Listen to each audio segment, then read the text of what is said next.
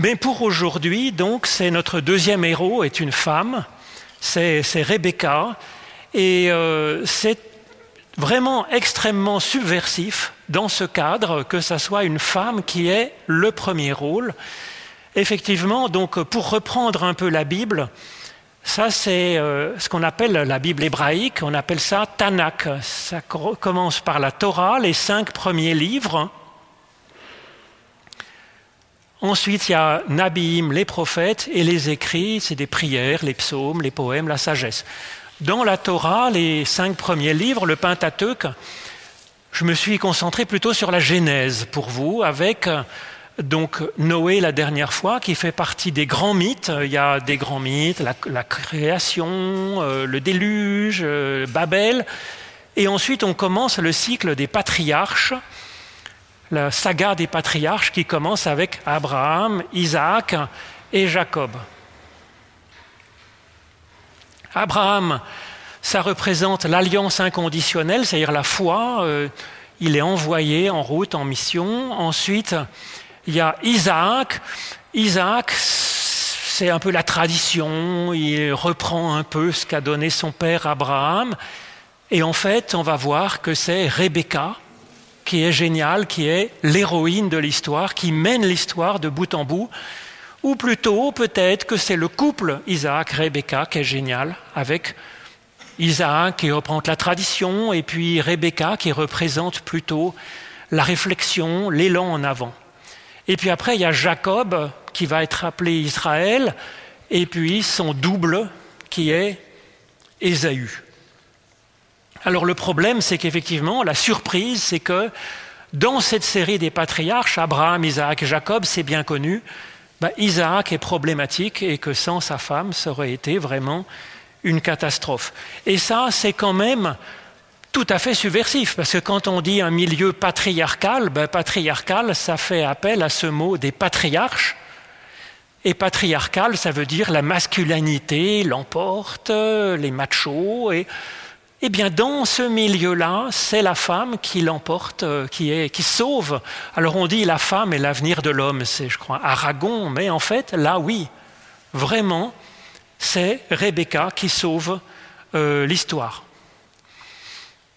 Alors, euh, je n'ai pas lu le début de l'histoire de Rebecca, mais en fait, euh, Isaac, qui commence d'une manière un peu pas très brillante, j'allais dire, il suit docilement son père, même dans les pires choses un peu désagréables. Et puis finalement, Abraham dit, bah, il faut quand même marier mon fils, alors il va envoyer son serviteur qui va lui chercher une femme. Le serviteur trouve Rebecca, qui est vraiment merveilleuse, il la ramène à la maison, donc, long trajet, Isaac dit, bon d'accord, on me présente cette femme, ça va faire l'affaire.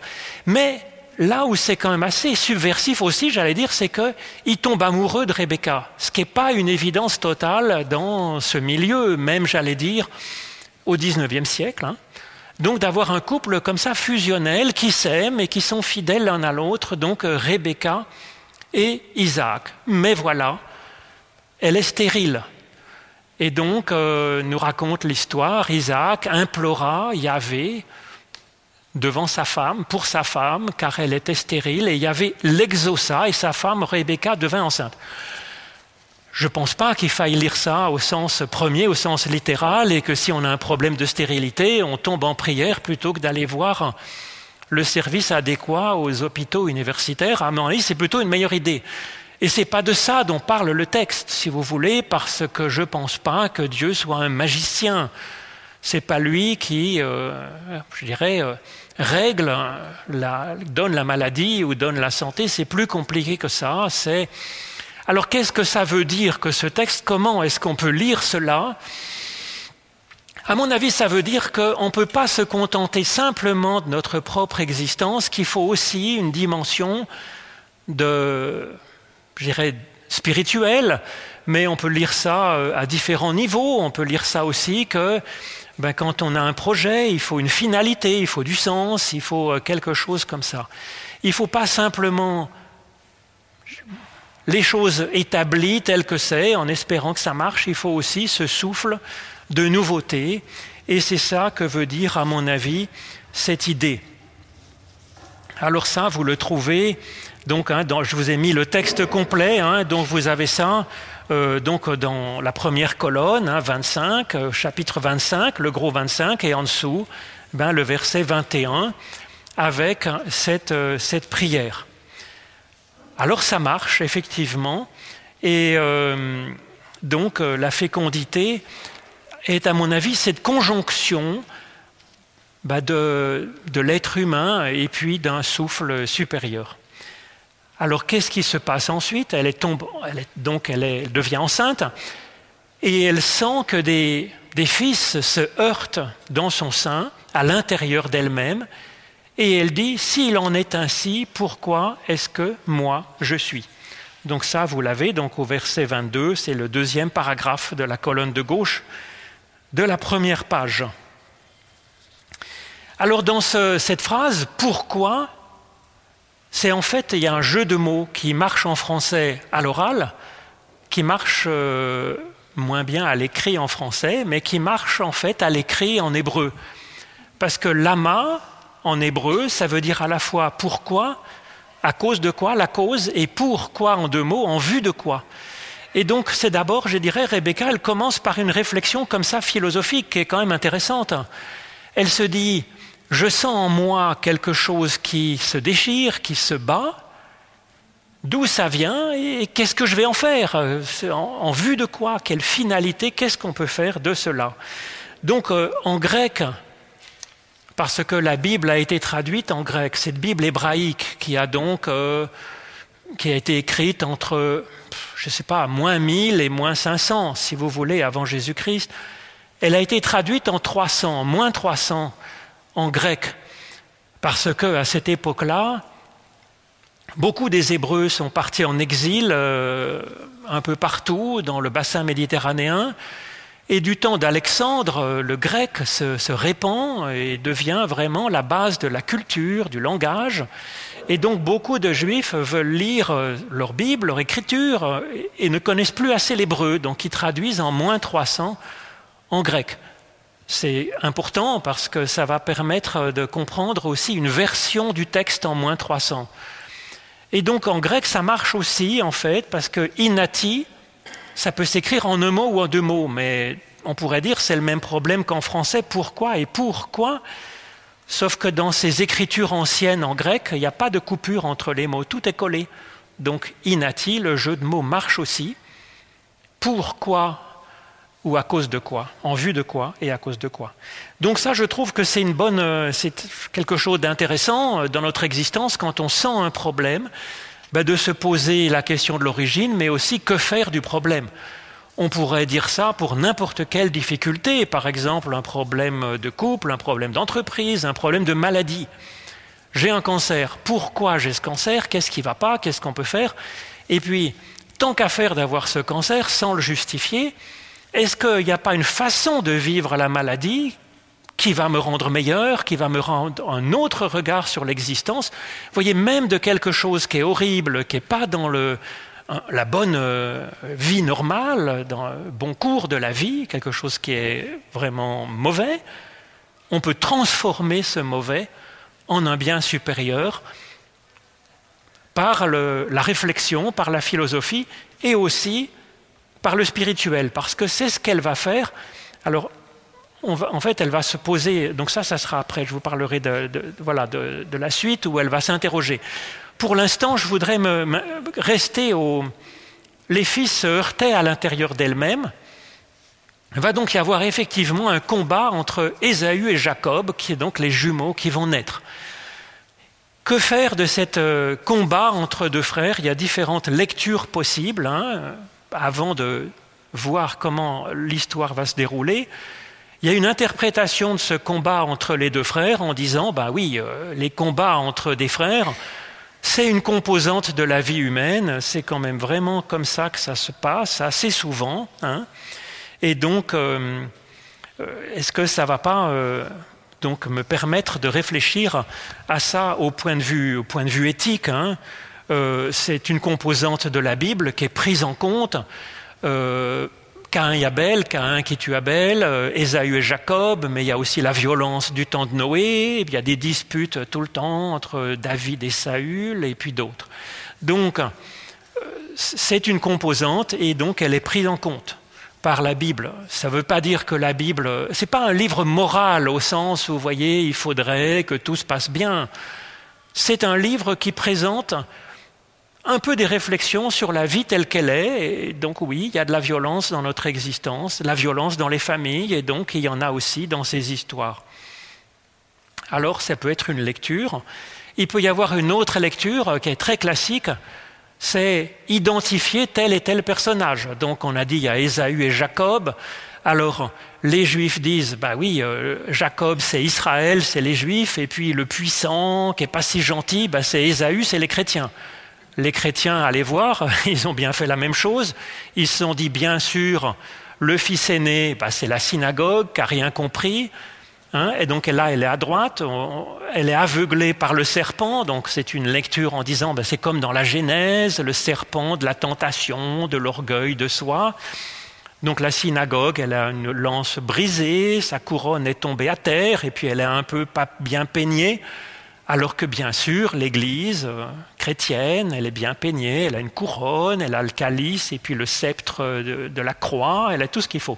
Donc, le problème, c'est que, vous quand on fait une identification, comme ça des personnages avec, telle et telle personne de notre vie, c'est assez dangereux parce qu'à ce moment-là, on dit voilà, le méchant c'est lui, le juste c'est lui ou c'est moi. C'est toujours dangereux hein, de, séparer comme ça. Et effectivement, de dire voilà, l'Église, c'est le juste qui vient après, qui est spirituel, ça a fondé l'antisémitisme, quand même un peu.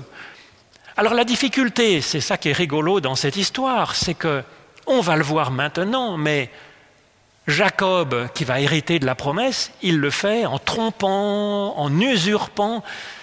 Donc c'est très gênant, ça complique. Les chrétiens et les juifs qui font cette identification, ils essayent de dire, mais non, mais non, ils trompent pas tant que ça. Et... Bref, ça ne tient pas debout, si vous voulez. À mon avis, cette lecture-là, elle n'est pas si intéressante. Une autre lecture très classique dans le christianisme en particulier, c'est de dire il y a les deux composantes, il y a le puissant et le fort, et puis il y a le petit et le humble, et donc Jacob c'est le petit et le humble, et Dieu préfère les petits et les humbles, un peu comme dans l'histoire de David, c'est le cadet, le petit, euh, qui était gardé les troupeaux, euh, qui était beaucoup plus insignifiant que ses frères qui sont costauds, qui ont bien grandi, qui sont savants. Et Dieu préfère à une préférence pour les petits et les humbles qu'il va choisir pour les mettre sur le dessus. Là encore, c'est pas complètement faux, mais il y a une petite difficulté, c'est que souvent cet argument a été celui surtout de l'Église qui dit il faut être humble, c'est comme ça qu'on est béni, donc il faut bien écouter ce que dit l'Église, être bien humble et pas se mettre en avant et être bien docile, comme ça on sera béni. Ça a été souvent un argument de manipulation. Ensuite, si on regarde vraiment l'histoire, ben en fait Jacob, il n'est pas si humble que ça, il est assez ambitieux, il veut prendre la place de son frère, il va être puissant, il va être riche. Donc là non plus, ça colle pas très très bien comme interprétation. Alors j'en ai encore une en réserve, hein. c'est qui me plaît moi.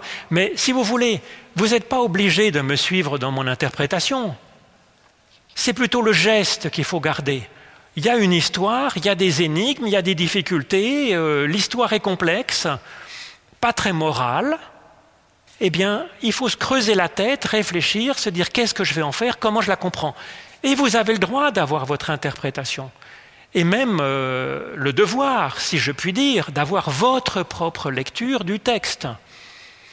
D'ailleurs, les sages juifs, ils disent que la Torah, elle sera complète quand toutes les personnes vivantes auront donné leur propre interprétation du texte de la Torah. Alors la Torah sera complète parce qu'elle sera complétée par la multiplicité des interprétations diverses. Donc ça veut dire que on a tout à fait le droit de se faire son opinion et de dire bah, tel euh, sage et tel savant a présenté ses hypothèses, et eh ben moi je ne suis pas d'accord, mon interprétation c'est celle-là. Et effectivement, à un moment donné de notre existence, la bonne interprétation, c'est celle qui va correspondre à la question de mon existence à ce moment-là. Donc peut-être que ça sera la question de la violence entre, entre les frères et sœurs, entre la famille, entre les collègues. Peut-être que ça sera euh, la question de savoir euh, hein, euh, est-ce que c'est la tradition ou est-ce que c'est l'innovation qui doit l'emporter? Ça peut être la question de savoir ces deux dimensions de l'humain que je vous propose maintenant. À mon avis, Esaü et Jacob, c'est deux dimensions de chaque personne humaine. Alors la première, premier indice que je vous soumets, c'est que Rebecca, quand elle sent qu'il y a ces deux dimensions à l'intérieur d'elle-même qui sont en conflit, sa question c'est si il en est ainsi, pourquoi est-ce que moi je suis? Et ça me semble une très bonne question de sentir en soi un manque d'unification, qu'il y a en nous deux dimensions, voire plus, mais surtout, j'allais dire deux dimensions, une dimension du sol et une dimension du ciel, une dimension du corps et une dimension de l'idéal, du souffle, et que ces deux dimensions sont en tension à travers nous-mêmes. Et de se dire, mais où est-ce que j'en suis vraiment là-dessus? Comment arriver à faire l'unification de notre être avec une part de tragique dans notre existence, effectivement? Alors, pour comme exemple, je pourrais vous donner, moi je me souviens d'une jeune femme qui avait demandé donc un baptême d'adulte, et donc elle était vraiment dans le souffle de, de l'idéal, et elle était à ce moment-là en train de finir ses études, sa capacité en droit pour être avocate. Elle entre peu après son baptême dans un, euh, cabinet d'avocats et le premier dossier sur lequel elle doit travailler, c'est l'expulsion de leur logement d'une famille pauvre. Et donc, elle, elle faisait du droit, vous voyez, d'être avocate pour défendre le, défendre le droit et la justice des opprimés et des victimes.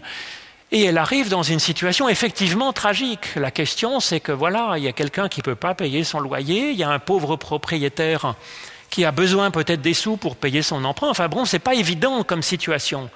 Et donc, si vous voulez, elle est dans une situation de tragique où il y a un idéal infini de protection du pauvre, du petit, et, puis euh, elle est dans cette situation tragique où voilà, il y a le droit qui s'applique et comment faire et comment faire.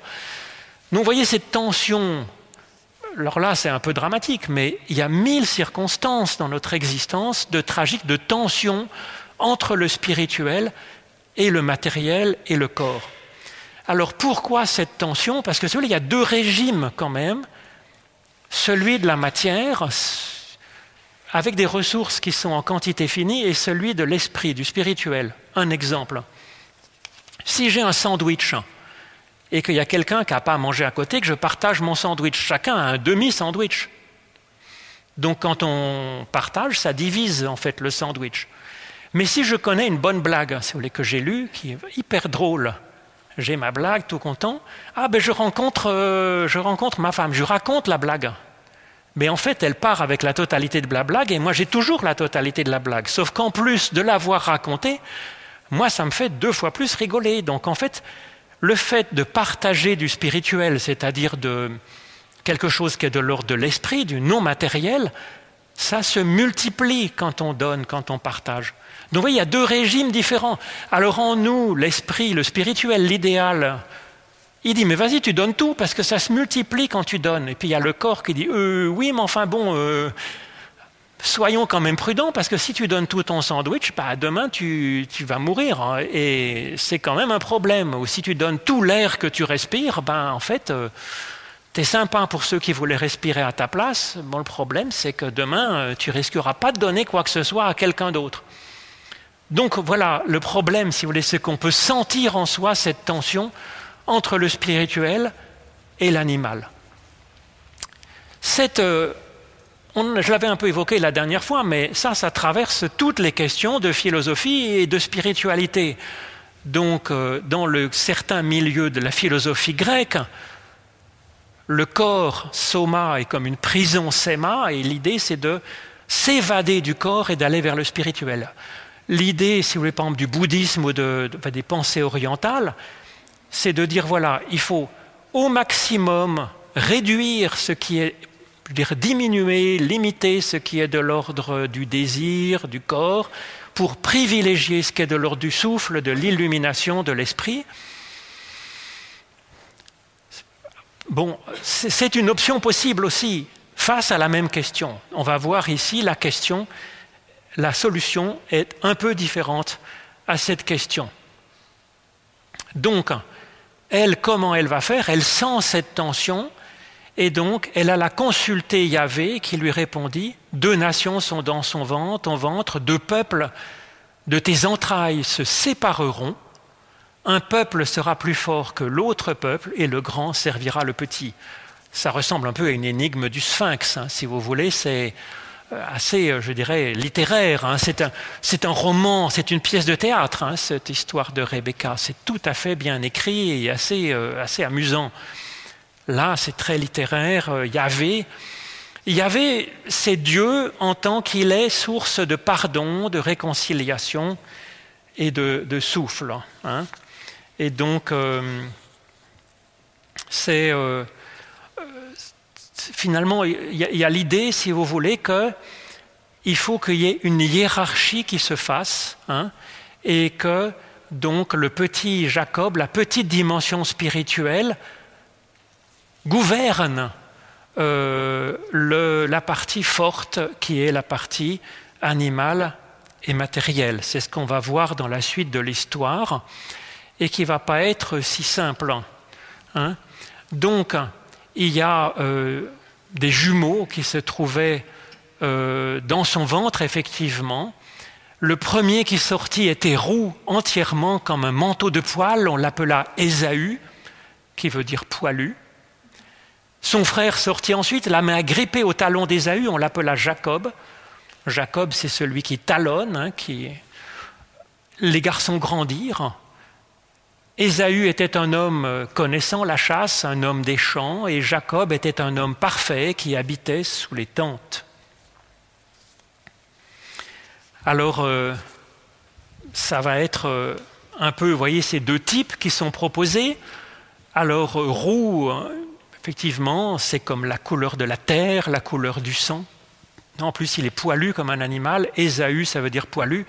Mais Ésaü, c'est aussi la racine de assa, qui veut dire le verbe faire. Donc s'il est dans, le, dans l'action euh, pour fabriquer, pour euh, produire, et effectivement, il, est dans la chasse et dans la culture, l'agriculture, et ça, ben, c'est quand même une activité violente par la force. Hein. Aussi bien la chasse, bien entendu, il faut tuer pour manger, mais l'agriculture aussi, il y a l'idée qu'il faut labourer la terre, donc lui faire violence pour en tirer du fruit. Alors que Jacob, il vient après, il talonne. Alors là, hein, l'étymologie est discutée. Est-ce que c'est celui qui talonne, qui supplante? Euh, Ça peut vouloir dire ça, mais on peut lire aussi Jacob euh, un peu différemment. Hein. Donc le Ja, on peut le lire comme Yahvé, et puis derrière euh, Kov, on peut le lire comme accompagné. Donc c'est celui que Yahvé accompagne, que le souffle, que l'idéal accompagne.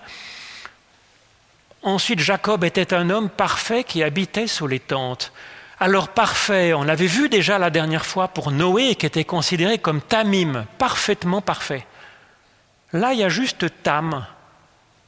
C'est pas tout à fait si bien. Déjà, ça nous met la puce à l'oreille de quelque chose, si vous voulez. Peut-être que, que Jacob est moitié de parfait, il faut qu'il les a eus avec lui, les réconcilier tous les deux pour que ça fasse le parfaitement parfait On ne sait pas.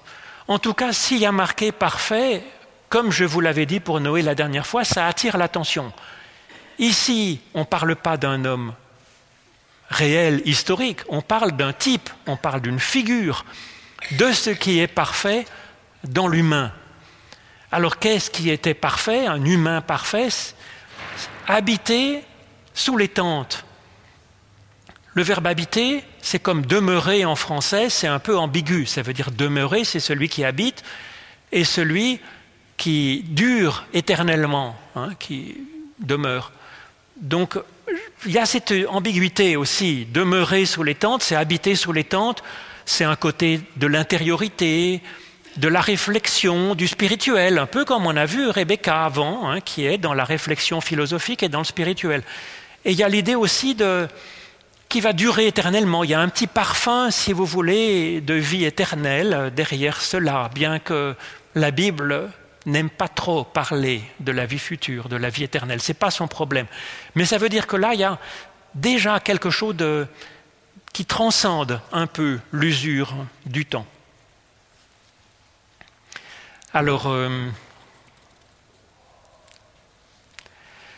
nous avons donc deux types comme ça, hein, Ésaü et Jacob. Alors que faire de cela? Si vous voulez, les, les Hébreux n'étaient pas idiots. S'il y a marqué parfait, ils savent bien que personne n'est parfait. Je vous l'avais dit pour Noé. Mais donc c'est un mode de communication qui est connu, par exemple, dans les films américains. Les films, les, Européens se moquent un peu des Américains en disant oui, ils sont caricaturaux, machin. Non. La caricature est un mode qui peut être très fin pour dire la complexité de la réalité. Et donc là, il y a Batman et Joker. J'ai mis ça parce que c'est un peu, il y a des films qui sortent là-dessus, mais ça, c'est une image ancienne.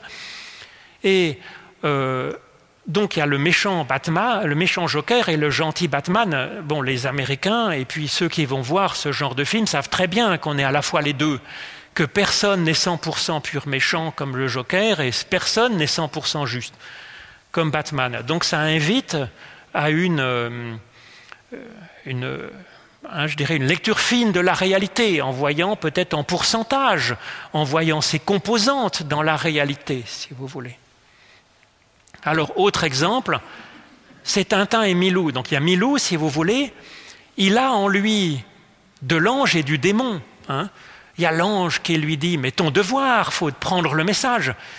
Et puis il y a le, démon en lui qui dit mais euh, il attendra un os pareil, ça ne se rencontre pas tous les jours. Donc si vous voulez, on est comme Milou avec un ange et un démon en nous. Donc c'est évident, si vous voulez, dans cette euh, tentation de Milou qui est ici, mais la Bible fonctionne de la même façon. Si vous voulez, il faut comprendre cela. C'est un mode de communication par la caricature. Hmm. Alors ça appelle à la nuance, évidemment. Hein. Alors comment faire Il y a donc ces deux nations dans son ventre, ces deux dimensions, ces deux composantes à l'intérieur d'elle-même. Elle va consulter Dieu, elle réfléchit, elle va consulter Dieu, et le résultat, Isaac préférait Ésaü car il appréciait le gibier. Et puis aussi, ben, Isaac, ça incarne, ça incarne la tradition, l'ordre des choses. Ésaü sort en premier, donc il doit être le premier, c'est naturel, c'est comme ça, c'est l'ordre des choses, et il ne voit pas pourquoi ce serait autrement. Et puis aussi, eh bien, euh, il va juger sur sa propre préférence, euh, il va juger sur ses sens. Alors on va le voir, euh, on, le voit quand il va s'agir de, reconnaître son fils aîné, c'est dans la page 2, la deuxième colonne de la page 2, hein, on va voir que au verset 21, Isaac dit à Jacob, approche, que je te touche. Donc il va juger en fonction du toucher. Ensuite, il écoute la voix par les oreilles, au verset 22. Ensuite, au verset 25, il mange, il goûte, c'est le goût. Et ensuite, au verset 27, il sentit l'odeur des vêtements pour savoir si c'était bien son fils Ésaü ou Jacob. Donc, voyez, il juge par les sens l'essence, euh, pas l'essence en un mot, c'est par les sens.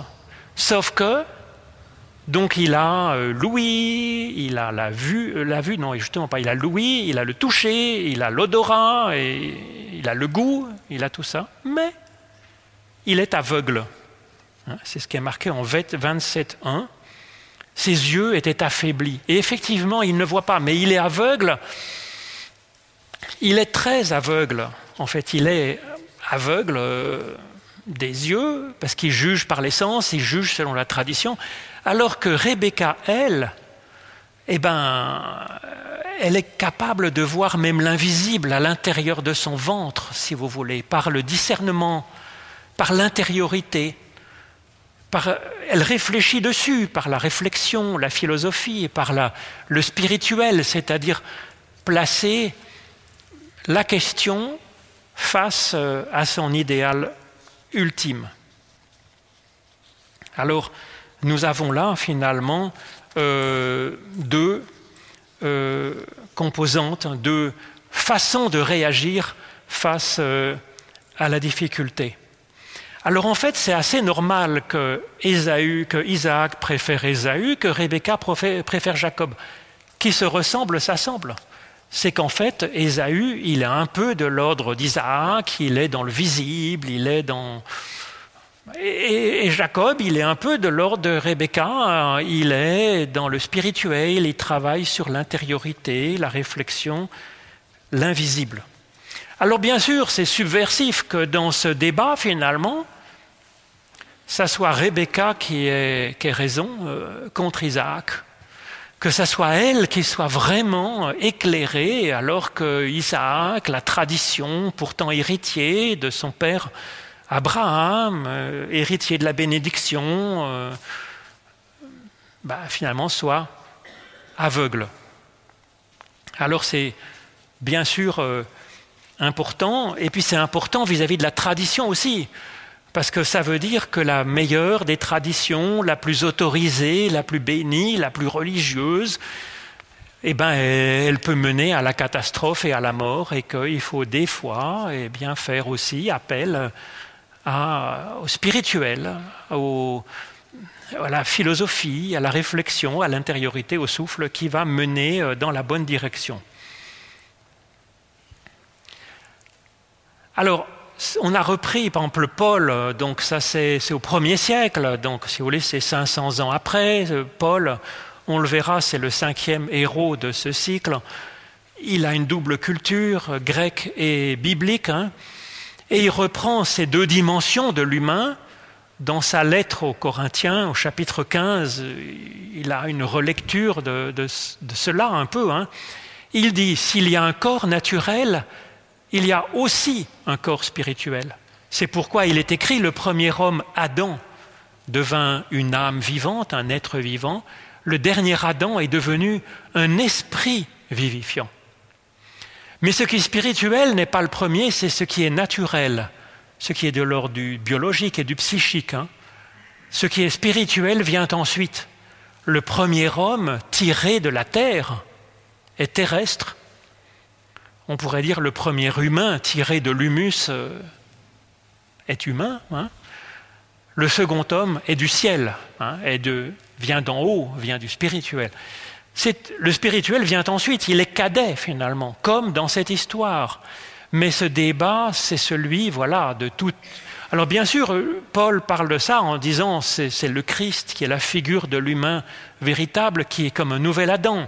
Mais pour Paul, la réalité, elle se décline dans l'histoire avec l'histoire d'Adam et puis Jésus-Christ, mais ça révèle une, réalité profonde, ça révèle notre propre histoire, notre propre développement, tout autant que l'histoire de la création de l'humanité en général. Et donc dans notre être aussi, bah, le bébé, il naît corps. Le bébé lui-même, au début, quand il naît, euh, il a quand même une capacité à avoir de l'idéal, à, se projeter dans l'espérance, dans l'amour, dans le temps, dans le projet qui est relativement limité. Ça vient ensuite. On ne peut pas lui en vouloir. Mais il faut toute une vie, si vous voulez, pour s'ouvrir à la bienveillance, pour s'ouvrir à la pensée de l'autre, s'ouvrir à une vision euh, supérieure. Moi, les personnes les plus humaines que j'ai rencontrées, c'était des personnes très âgées, en fait, dont la vie avait patiné la sagesse, la compréhension de l'humain et de la finesse. Ce n'est pas forcément le cas, parce que des fois, on peut. C'est comme le bon vin, des fois, ben, ça vieillit, ça tourne au vinaigre ou ça devient le meilleur des châteaux pétrus. Hein. Donc tout dépend comment on vit, si vous voulez. C'est ça la question. Mais en tout cas, ça peut être comme ça, et c'est ce qui nous est proposé ici, c'est d'arriver voilà, donc Paul le comprend avec ces deux dimensions, du, du, premier Adam et puis du deuxième Adam, qui pourrait être un peu Jacob ici, si vous voulez. Et puis le premier Adam, c'est un peu ce qui est de l'ordre d'Ésaü. Alors, on a ce débat ici entre Ésaü et Jacob, savoir comment gérer cette difficulté, cette tension entre ces deux dimensions de l'humain. Mais si vous voulez, là aussi, pour vous faire comprendre comment marche la Bible, c'est qu'on dit que la Bible est en fait un hypertexte. C'est-à-dire que c'est un peu comme euh, une page Internet avec des liens qui se cliquent. Ça, ça renvoie, si vous voulez, à une autre histoire.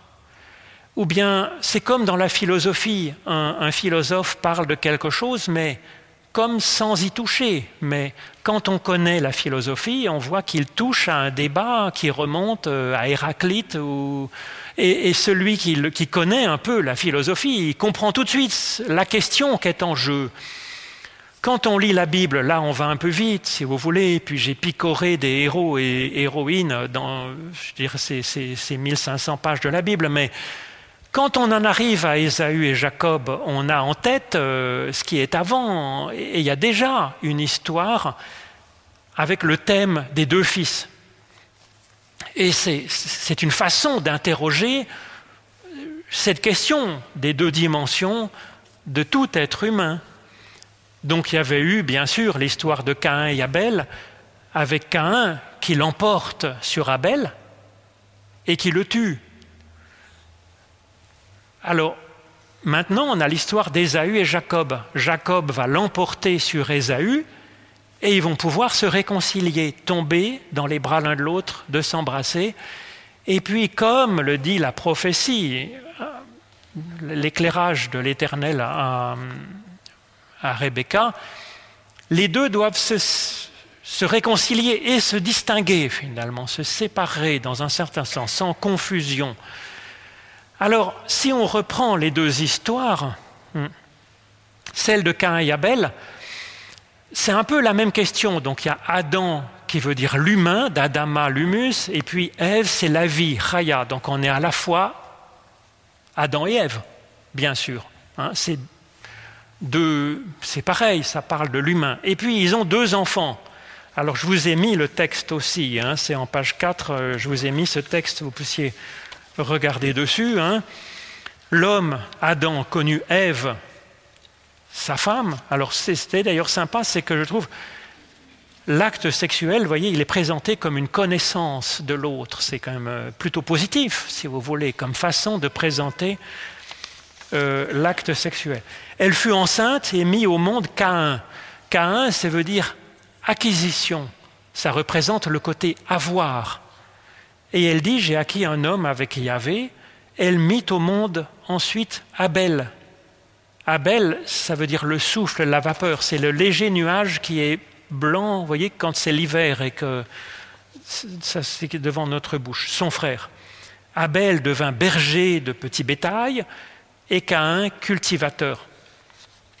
Alors, dans la suite de l'histoire, qui est ici, hein, mais tous les deux présentent une offrande et Dieu, il, trouve que l'offrande d'Abel est très sympathique et, belle, et puis l'offrande de Caïn n'est pas terrible.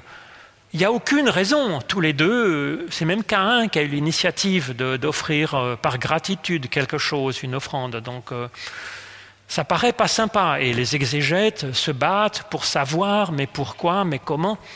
Mais en fait, c'est que comme l'histoire d'Ésaü et Jacob, la préférence de de l'éternel, de Dieu, c'est-à-dire la préférence de ce qui est vraiment source dans l'existence, source de vie, pour ceux qui ne seraient pas croyants, eh bien c'est que Abel doit l'emporter sur Caïn. Parce que Abel, il, garde les troupeaux, donc il est dans la compassion, dans le soin, dans l'accompagnement alors que Caïn, il est dans l'agriculture, dans la violence, dans la terre, dans la possession de la terre. Il faut que ce soit la dimension de souffle qui l'emporte, il faut que ce soit l'être qui l'emporte sur l'avoir. Sinon, si c'est l'avoir qui l'emporte sur l'être, ben comme dans cette histoire, l'être va en mourir, va être écrasé, va être tué, va être diminué. Donc ce n'est pas la solution, nous dit ce texte. Et puis Adam et Ève, ils s'occupent de rien, ils laissent flotter. Et finalement, ça va tourner euh, à la catastrophe, c'est-à-dire que là, c'est une petite bande dessinée qui est faite en ivoire, vous voyez, euh, dans, au XIe siècle. Donc on voit euh, il y a la main de Dieu en haut qui montre que l'offrande d'Abel avec son agneau, euh, elle est choisie, alors que celle de Caïn avec sa gerbe de blé, c'est pas choisi. Ensuite, d'après la colonne, euh, ben, on voit Caïn qui saute à la gorge d'Abel et qui le tue. Et puis ensuite, on voit Dieu, ou l'Éternel, hein, Yahvé plutôt, parce que c'est de l'ordre du pardon et de la grâce, qui dit à Caïn, tu dis, bah, ça va pas du tout, mais tu vas euh, vivre avec cette conscience, finalement, et tu seras protégé quand même. Donc c'est de l'ordre déjà du, pardon quand même. Avec euh, cette... Euh, moi j'aime beaucoup ce texte de Victor Hugo, hein, la légende, légende des siècles, hein, avec, euh, il met en récit hein, cela, et bien sûr, avec cette conscience, si vous voulez, qui, qui, est, qui est proposée à notre méditation, si vous voulez, cette difficulté de Caïn quand il a tué Abel, difficulté à vivre, un peu dramatique. Bon, vous pourrez rechercher euh, cela. Sinon, de toute façon, je mettrai tout ça sur le site internet. Hein, c'est héros-biblique.ch. Hein, vous avez à peu près dessus pas mal de choses. Et puis les vidéos aussi que Souyon prépare. Donc euh, la conscience est troublée quand on a tué son double spirituel. Finalement, on ne se sent pas bien quand euh, l'avoir a tué l'être, ou bien quand la science a tué la conscience, si vous voulez, ou bien quand le corps a éliminé le souffle, quand euh, la tradition, euh, la stabilité a éliminé l'innovation et puis l'inspiration nouvelle. alors, la question, voilà, c'est que c'est pas facile d'être un animal euh, social et spirituel, d'être un corps spirituel. Alors comment faire, comment résoudre ce dilemme entre euh, Isaac qui préfère Ésaü et Rebecca qui préfère, Jacob? Comment euh, s'en sortir? Alors effectivement, l'objectif, c'est ben, que quand même, ça soit finalement le spirituel qui l'emporte plutôt que le corps tue le spirituel. Alors c'est pas très facile parce que le faible spirituel, euh, a priori, il n'a aucune chance face à la pression de l'urgence des besoins du corps, de ses pulsions, et puis on n'arrive pas à changer notre propre caractère. Donc comment arriver à s'en sortir pour que ce soit le spirituel qui l'emporte sur le matériel sans le tuer? Arriver à réconcilier ces deux dimensions. Alors il y a bien sûr euh, cette démarche qui est proposée par Rebecca, hein, sentir la difficulté, ce problème, ce tragique à l'intérieur de nous-mêmes, se poser des questions, poser la question aussi, la poser la question euh, discerner, choisir, poser la question au spirituel, à Dieu, à son idéal, à sa conscience, à ce qui fait source pour nous. Mais ce n'est pas le tout d'avoir la réponse en disant il faut que ce soit le spirituel qui l'emporte. Le problème, c'est qu'il faut le réaliser après. Et que ça, ça demande un travail pour actualiser la promesse, la sagesse, l'inspiration dans sa propre existence. Nous le savons tous, c'est un véritable travail qui n'est pas évident du tout. Pour Abraham, c'est la même chose. Il a la bénédiction qui est donnée en Genèse 12. Avant que l'enfant de la promesse puisse naître, il faudra pratiquement dix chapitres d'histoire. Il faut arriver à ce qu'il trouve le juste rapport entre Dieu et lui-même, entre ce que Dieu fait, ce que lui-même fait. On pourrait dire le juste rapport dans son existence entre la dimension spirituelle, philosophique, euh, et puis euh, nos propres actes. En tout cas, dans la Bible, il y a cette liberté cette liberté et ce besoin d'agir avec son libre arbitre pour collaborer et se débrouiller pour que la visée ultime que nous avons ben, puisse s'incarner concrètement dans notre vie. Alors pour ça, eh bien, elle va ruser. Hein. elle va ruser, elle va devoir ruser pour l'emporter. Et Jacob est bien comme sa mère, hein. il, hérite de ce souffle, cette impulsion, alors il va commencer par ruser, en arrachant le droit d'aînesse à son grand frère Ésaü. Un jour que Jacob préparait un brouet, un roux En fait, c'était dans le texte hébreu, c'est en fait, ça va se révéler être une soupe de, lentilles corail, c'est de lentilles rouges. Ésaü revint des champs. Ah oui, c'est son boulot, il est épuisé parce qu'il a usé sa force dans son travail, alors que Jacob, il reste tranquillement dans les tentes. Hein. Laisse-moi avaler de ce roux, de ce roux-là, car je suis épuisé. Jacob répondit, Vends-moi aujourd'hui même ton droit d'aînesse.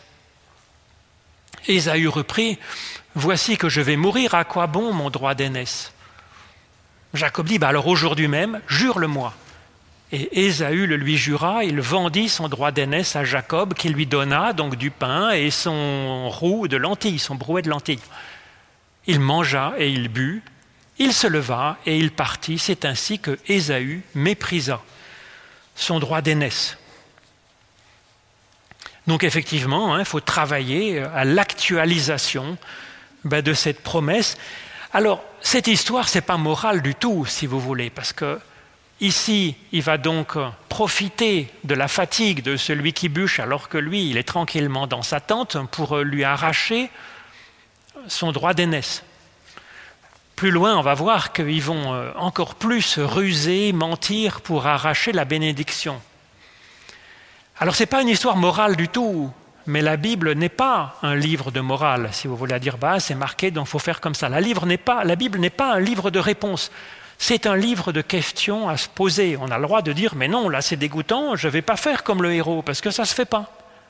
Bon, il a fait comme ça, mais ça ne se fait pas. Je choisis de ne pas le faire. Donc ça, c'est important, je pense, comme mode d'emploi de la Bible. Il ne faut pas le lire comme euh, un livre d'histoire morale. Il faut le lire comme un livre d'histoire qui nous fait réagir, qui nous fait réfléchir. Alors ici, il y a de quoi réfléchir, si vous voulez. C'est que Ésaü, le corps, il est fatigué et il sait sa finitude, il sait qu'il va mourir. Et donc, le spirituel, il y a un côté vraiment nourrissant et délicieux. Et Ésaü s'en rend compte. Notre, notre vie se rend compte que le côté spirituel, le côté idéal, le côté réflexion, en fait, il y a vraiment là quelque chose qui nous nourrit, qui nous réconforte, qui a du bon goût dans notre existence et peut-être qui transcende dans un certain sens notre finitude et puis le fait que notre corps s'use et va vers la mort. C'est une réflexion intéressante. Alors la réflexion face à la mort n'est pas des plus réjouissantes, mais c'est quand même une perspective pour notre existence en se disant qu'est-ce qui vaut vraiment la peine d'être vécu. Peut-être effectivement quand on a eu, euh, on a été face à, la mort de quelqu'un qu'on aime, de ses proches ou d'un danger de mort pour soi-même, on voit la vie peut-être un peu différemment et peut-être qu'on profite mieux de la beauté de chaque journée et puis de ceux qui ceux qu'on aime et qui sont autour et dont on a envie de dire qu'on les aime, par exemple. Donc oui, c'est je trouve que ça reflète assez bien euh, ce, rapport entre euh, le corps si prégnant et, puis le souffle, l'esprit, le spirituel, avec le spirituel qui doit faire sentir au corps que c'est à son bénéfice, qu'il peut donner de bonnes choses bien nourrissantes, et que le corps puisse comprendre progressivement dans ce questionnement de ce qui est vraiment bon et nourrissant, et puis aussi de sa propre finitude de découvrir bah, peut-être que le spirituel, là, il y a là quelque chose qui mérite qu'on le laisse passer devant, si vous voulez. Alors ensuite, bah, la suite, c'est un peu comme... Euh, c'est ce que je vous disais, hein. donc là l'image euh, est assez bien faite, il y a énormément hein, d'images mettant en scène euh, Ésaü qui usurpe euh, la bénédiction, euh, Jacob qui usurpe la bénédiction de, Jacob. Donc c'est au chapitre 27 ici, hein, vous le lirez tranquillement parce que c'est une pièce de théâtre qui est bien écrite comme un...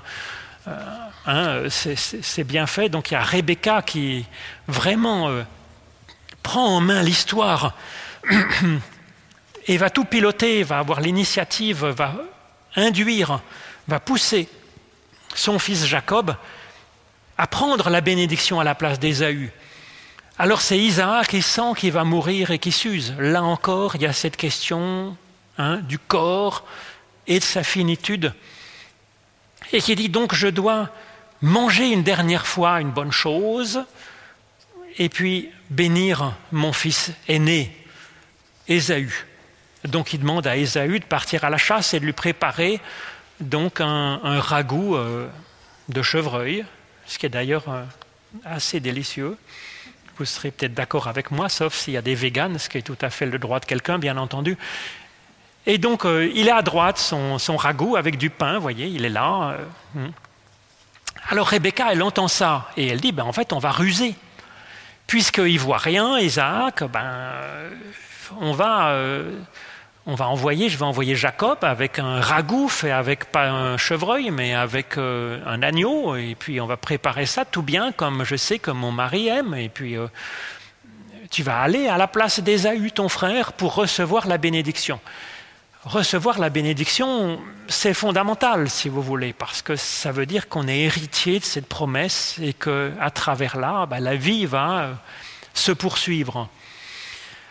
Alors euh, Jacob dit oui, mais enfin il y a quand même un ennui, c'est que moi je suis sans poil et puis que Ésaü il est tout poilu. Donc elle dit ah ben on va prendre un, peu une peau de mouton, on va mettre sur le bras et donc comme ça euh, Isaac quand il va un peu à tâtons sentir ton bras, ben, il va prendre ça pour Ésaü. Alors c'est ce qu'ils vont faire et je trouve qu'il y a cette belle phrase. Hein, euh, Isaac, il se pose la question, il se dit, mais en fait, c'est la voix de mon fils Jacob mais c'est la main de mon fils Ésaü. Effectivement, l'objectif, c'est exactement ça, c'est-à-dire que d'être un être complet, avec la voix, l'expression, le sens, la pensée du spirituel, de l'idéal, de la réflexion, et puis la main qui représente l'action. Hein, Ésaü, c'est celui qui fait, qui est dans l'action. L'action du corps et conjuguer les deux dans la même personne. C'est ça qui est en question.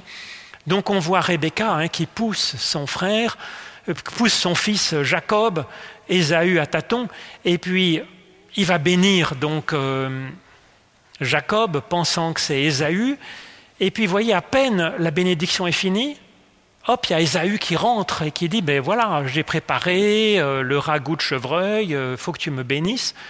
Alors Isaac dit, ben mince, qui es-tu Et donc ton frère est venu en fraude, c'est vrai qu'il ment à deux reprises, euh, et il a capté ta bénédiction. Alors euh, c'est catastrophe. Isaac, lui, il est dans la tradition, il dit, ben, j'ai béni une première fois, donc euh, je garde ma bénédiction, je ne peux pas l'enlever, la retirer. Mais Ésaü demande s'il n'y a pas une autre bénédiction pour lui, et oui, il y aura une autre bénédiction pour lui, et effectivement, les deux fils seront, seront bénis. Donc, euh, c'est comme ça que va euh, se terminer ces, pages. Ensuite, bon, j'ai pas mis euh, toutes les pages qui en sont ensuite. Ésaü va, va rester là, prospérer. Il est fou furieux quand son frère Jacob. Jacob va partir loin, faire fortune, continuant à gruger, mentir un petit peu. Il va se faire aussi un peu tromper, mais enfin bon, il va revenir finalement, et finalement, les deux vont se réconcilier, hein, comme dans ce tableau, mais là aussi c'est un classique. Ils vont se réconcilier tous les deux, tomber dans les bras l'un de l'autre. Réconciliation donc d'Ésaü et Jacob, avec à la fois la lucidité, l'intelligence, l'innovation de Jacob, et puis la stabilité, le corps, la tradition d'Ésaü euh, et d'Isaac. Alors nous, dans cette histoire, finalement, ben, on est les quatre, hein. on est euh, à la fois Isaü et Jacob par nos deux dimensions, et puis on est à la fois euh, Isaac et Rebecca, hein, qui sont un peu aux commandes et savoir qui va finalement un peu l'emporter. Alors il faut conjuguer ça finalement euh, un peu habilement, les quatre. Et à ce moment-là, si, si on comprend comme ça qu'on est à la fois les quatre personnages de l'histoire, eh bien ça va que Jacob ait trompé son frère Ésaü, trompé Isaac, ça va que Rebecca trompe, mente à son mari, fasse dans son dos, pilote l'histoire dans son dos sans le lui dire en combinant des, en machinant des tromperies. C'est horrible au point de vue moral quand c'est comme ça, dans le couple, en famille, avec son frère. Mais si nous sommes les quatre, à ce moment-là, ça va finalement, parce que avec notre corps, hein, avec nos pulsions, avec nos désirs, avec notre faim, on a le droit de tromper un peu. On a le droit de, à l'intérieur de soi-même, si vous voulez, ben que on essaye de, je dirais oui, que ce soit le spirituel l'emporte sur le, sur le désir du corps, sur. Euh, donc allons-y gaiement à l'intérieur de nous-mêmes pour essayer que ce soit le spirituel, euh, la philosophie, l'idéal, euh, l'innovation qui l'emporte mais sans tuer, sans tuer euh, le corps pour autant, mais que les deux puissent se réconcilier. C'est un peu le, projet qui est, à mon avis, proposé par ce texte. Alors, est-ce que vous avez une petite question, peut-être, avant que je vous libère? Oui? Qu'en est-il avec le fils prodigue? Est-ce que le, le frère se réconcilie alors le fils prodigue, c'est une parabole de Jésus, donc dans l'évangile selon Luc au chapitre 15, qui est bien intéressante. Vous avez raison, il y a aussi le fils aîné et le fils cadet. Et donc le fils cadet, euh, voilà, il est, euh, il est une figure hein, de celui qui part, euh, qui fait un, et puis finalement qui se convertit, qui revient. Et le fils aîné, c'est celui qui représente l'obéissance, etc. Et on ne sait pas si finalement le fils aîné qui est grognon et qui refuse de rentrer, il rentre, il rentre pas.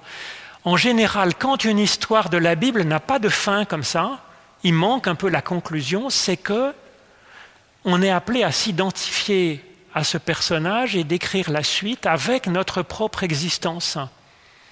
Donc cette question que vous posez, ben, la suite est à donner avec votre propre vie, votre propre conviction.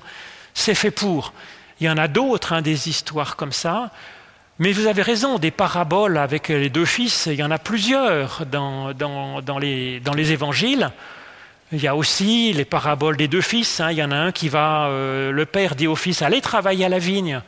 Il y en a un qui dit, non, non, j'y vais pas, ça me fatigue. Puis finalement réfléchit et il y va quand même. Et il y en a un qui dit, oui, je vais y aller avec grand plaisir. Puis finalement, il dit, oh, puis finalement, ça me barbe, pouf, il va se recoucher.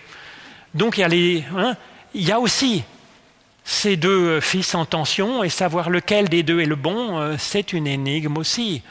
Euh, il y en a bien d'autres hein, de ces histoires avec euh, deux fils, mais c'est à mon avis toujours pour nous dire on est à la fois les deux. Voilà. Hmm. Oui? Dans votre survol de l'histoire de Jacob et Esaü, vous avez sauté le quai de Yabok, ce moment incroyable de la rencontre de Jacob avec cette figure d'homme qui le blesse hmm. et qui permet alors, après la réconciliation avec son. Donc euh, c'est vrai que oui, dans la partie qui est ensuite, euh, effectivement, euh, elle est très très belle aussi et intéressante. Il y a deux passages fondamentaux, dire, très très belles histoires dont les musées sont pleins aussi de représentations. Hein. Il y a d'abord l'échelle de Jacob, avec euh, juste après cette histoire, il part pour s'enfuir, euh, pour pas se faire tuer par son frère Ésaü. Et il a cette, vision des anges qui montent et qui descendent, qui représente bien ce côté spirituel de Jacob, avec euh, la, la, réflexion qui, monte avec ses questions et puis qui redescend avec des éclairages. Ensuite, il part et puis quand il revient ayant fait fortune, comme euh, on le voit ici avec les femmes, les enfants, les troupeaux, il est sur le quai et il a peur de son frère euh, Ésaü et donc il se bat. Hein.